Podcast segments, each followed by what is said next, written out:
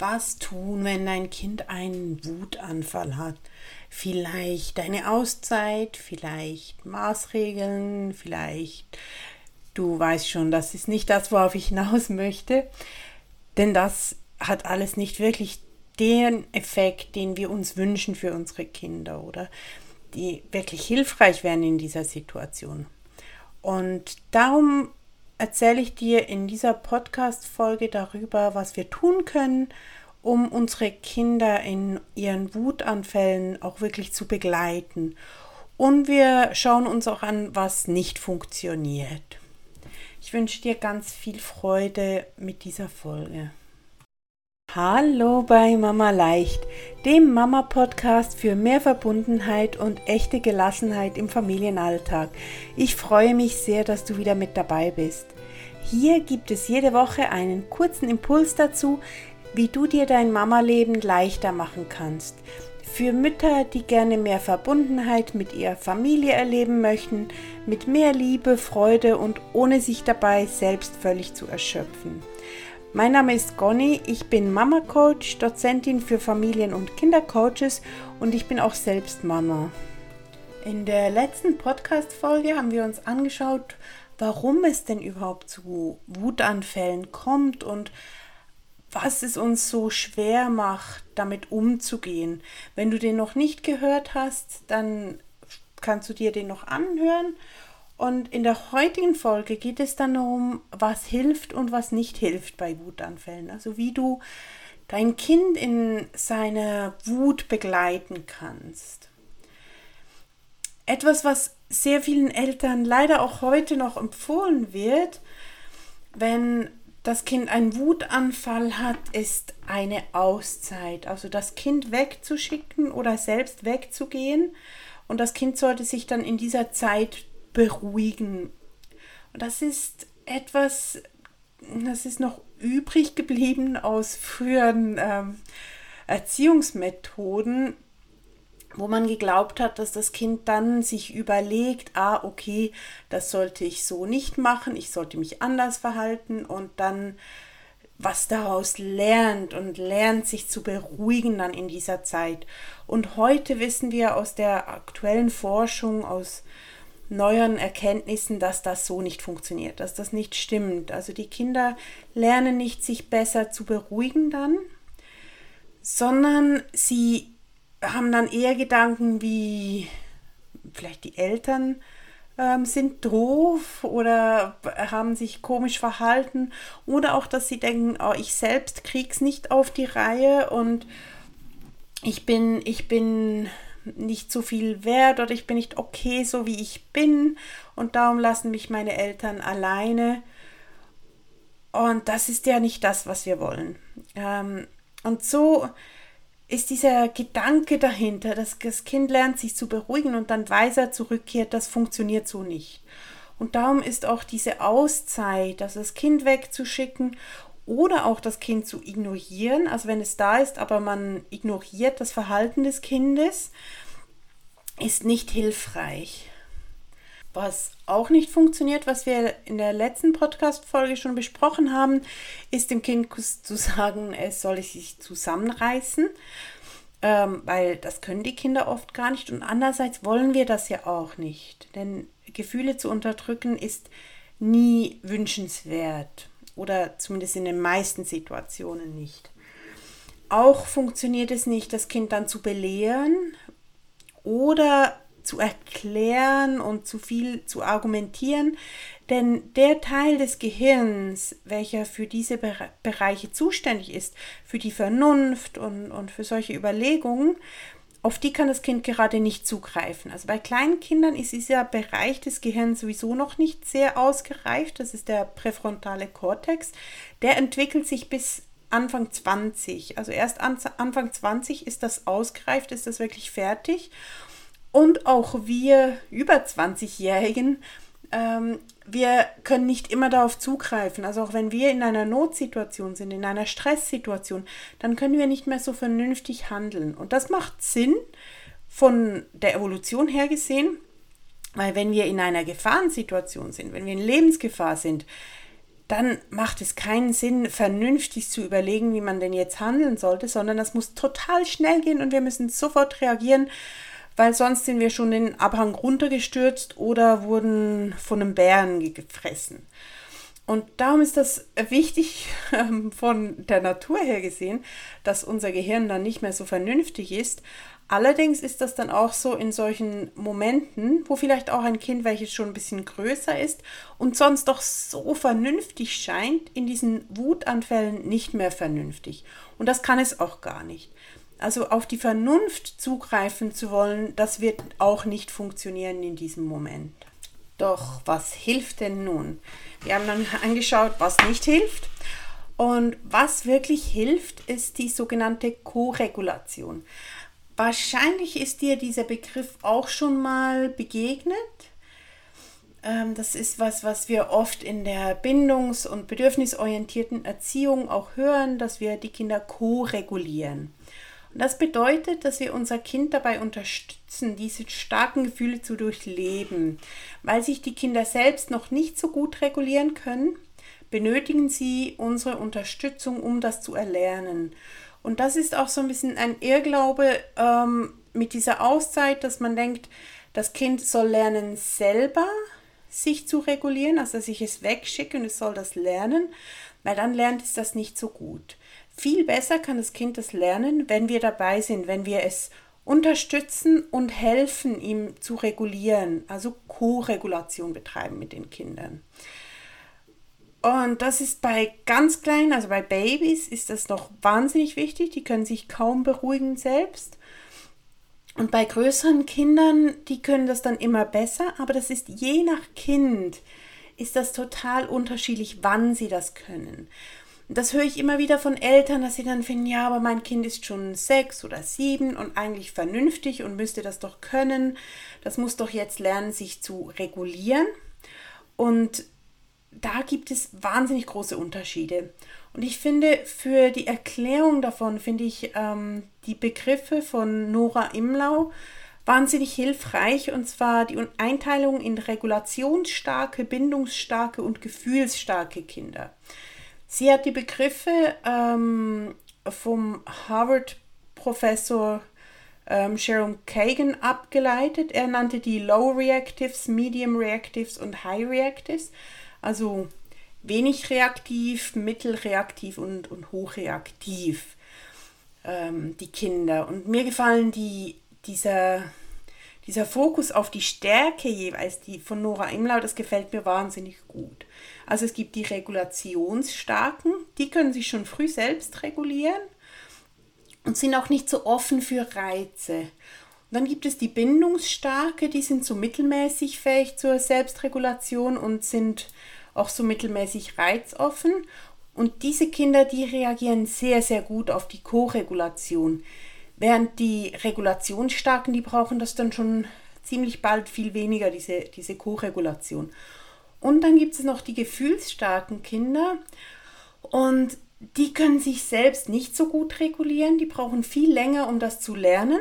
Und sie spüren auch Reize und Emotionen sehr stark. Also sie nehmen das stärker wahr als andere Kinder. Und das kann natürlich als Eltern herausfordernd sein, weil es einfach viel länger braucht, bis die Kinder das gelernt haben. Ich denke aber auch, wenn man das weiß und, und sich bewusst ist, dass wir nicht irgendwie was falsch gemacht haben mit dem Kind, also dass du als Mama nicht irgendwie versagt hast oder das Kind nicht richtig unterstützt hat oder mit dem Kind was falsch ist. Es ist einfach nur ein gefühlsstarkes Kind. Und ich finde auch den Begriff so schön, weil es ist eine Stärke. Also die Kinder, die empfinden diese Reize und Emotionen auch viel stärker, was ja auch was Schönes ist. Und wenn du, wenn du ähm, merkst, ah ja, das könnte sein, wahrscheinlich habe ich ein gefühlsstarkes Kind, dann schau dich mal bei Nora Imlau um. Ähm, ich packe dir noch einen Link zu einem Artikel in die Show Notes. Und sie hat auch ein Buch über, ähm, über gefühlsstarke Kinder geschrieben, welches ich wunderschön finde und ich nur empfehlen kann. Was alle Kinder gemeinsam haben, ist, dass sie diese Koregulation brauchen in ihren Wutanfällen. Und das ist auch unabhängig vom Alter. Etwas, was mit dem Alter kommen kann, ist, dass ein Kind tatsächlich allein sein möchte, um runterzufahren, um runterzukommen und dann ist das auch okay. Dann ist es keine Auszeit, sondern dann ist es der Wunsch des Kindes, allein zu sein und dann sollte man das auch respektieren. Und ansonsten hilft es, das Kind zu ko-regulieren in dieser Situation. Und dazu braucht es Empathie und Feinfühligkeit, um mal herauszufinden, was ist denn überhaupt los. Dann Spiegeln und Benennen der Gefühle des Kindes, also festzustellen, okay, du bist wütend. Geduld braucht es. Und da auch keine Reaktion oder ein bestimmtes Verhalten des Kindes zu erwarten. Dann die Fähigkeit, den Raum für das Kind zu halten, nicht abzulenken und zugewandt zu bleiben, also sich nicht mit anderen Dingen zu beschäftigen. Was bedeutet das? Also Empathie und Feinfühligkeit. Das bedeutet, du bist da, dein Kind hat einen Wutanfall, okay, du beobachtest dein Kind und vielleicht ist, weißt du gar nicht, was passiert ist, warum das Kind einen Wutanfall hat. Dann kannst du versuchen zu fragen, was los ist. Das wird jedoch oft nicht funktionieren, weil das Kind ist ja in einer Notsituation und kann das dann vielleicht gar nicht wirklich ausdrücken, was passiert ist. Und du kannst dann bei deiner Beobachtung mal schauen, ja, was, was für Gefühle und was für Bedürfnisse drückt dein Kind denn nun aus mit diesem Verhalten. Vielleicht liegt ein grundlegendes Bedürfnis hinter einem Wunsch des Kindes, welcher nicht erfüllt werden konnte. Also vielleicht wollte das Kind was kaufen im, im Laden und das hat es nicht bekommen und ist jetzt ähm, völlig aufgelöst. Und da kannst du ja auch mal überlegen, ja, was liegt denn dahinter? Vielleicht geht es gar nicht um das Spielzeug, vielleicht geht es nur darum, dass das Kind selbst entscheiden darf, was es gerne kaufen möchte. Also ein, ein Bedürfnis nach Autonomie beispielsweise. Und dann in einem nächsten Schritt kannst du seine Gefühle spiegeln und benennen. Spiegeln bedeutet, dass du wiedergibst, was du siehst, also wie ein Spiegel. Also wenn du siehst, oh, ich sehe, du bist wütend oder das hat dich ganz schön geärgert. Huh? Und da ist es meist besser, eine Aussage zu machen, also einfach diese Gefühle zu benennen, also dass da Wut ist oder Ärger, statt eine Frage zu stellen. Wir neigen dann oft dazu zu fragen, oh, bist du wütend? Und das Kind kann aber in diesem Moment nicht wirklich darauf antworten. Das ist gar nicht wirklich möglich und vielleicht stresst es das nur noch mehr, weil es sich in die Enge gedrängt fühlt dadurch.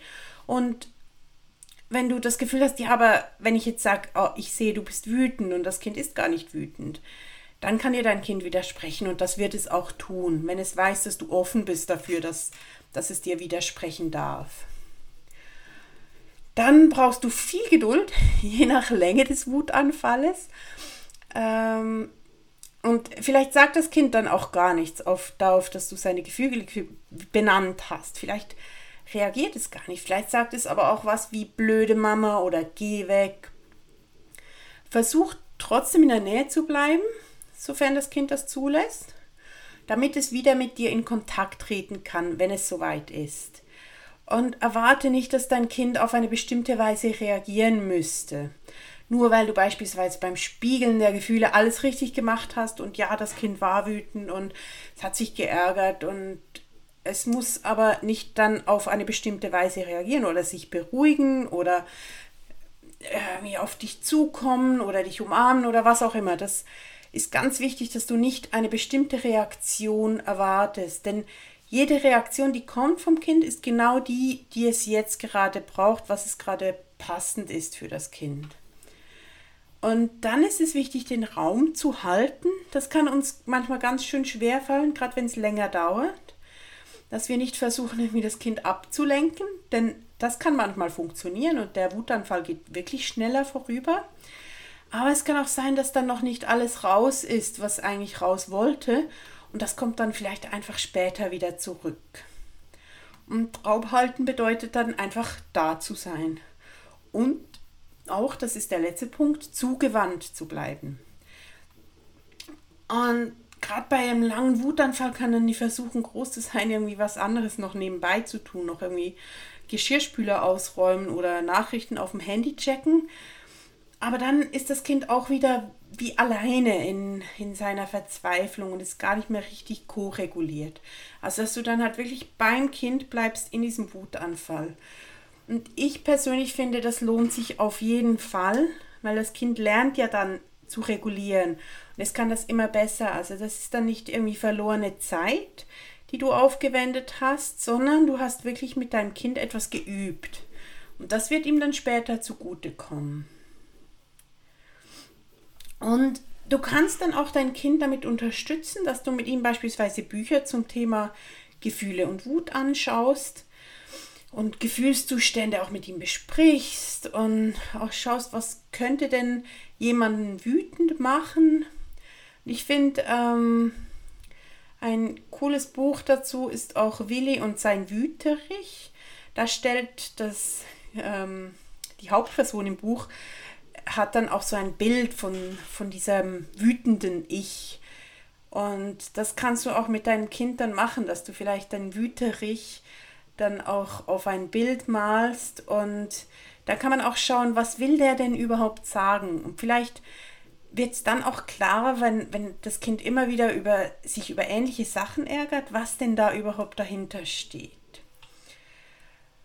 Und etwas möchte ich dir noch mit auf den Weg geben, und zwar hilfreiche Gedanken, während du einen Wutanfall begleitest. Weil manchmal, äh, dann ärgert man sich nur und findet, ach, warum muss das jetzt sein? Und wegen dieser Kleinigkeit und ach und doof. Und da können bestimmte Gedanken helfen, die du dir dann machen kannst. Und da kannst du dir was aussuchen und das dann vielleicht dir immer wieder sagen in so einem Moment. Und das kann sowas sein wie, mein Kind ist in einem Notzustand, es tut dies nicht, um mich zu ärgern. Oder wenn ich mein Kind jetzt unterstütze, so schenke ich ihm etwas für sein Leben. Das Kind ist überfordert und kann gar nicht anders handeln. Könnte mein Kind anders, dann würde es keinen Wutanfall haben. Wut und Trotz sind Bestandteile einer wichtigen Entwicklungsphase meines Kindes. Oder auch mein Kind kann seine Gefühle noch nicht selbst regulieren, sein Gehirn ist dazu noch nicht fähig. Es braucht meine Unterstützung, um dies zu lernen. Vielleicht gibt es da einen Satz, der für dich passt.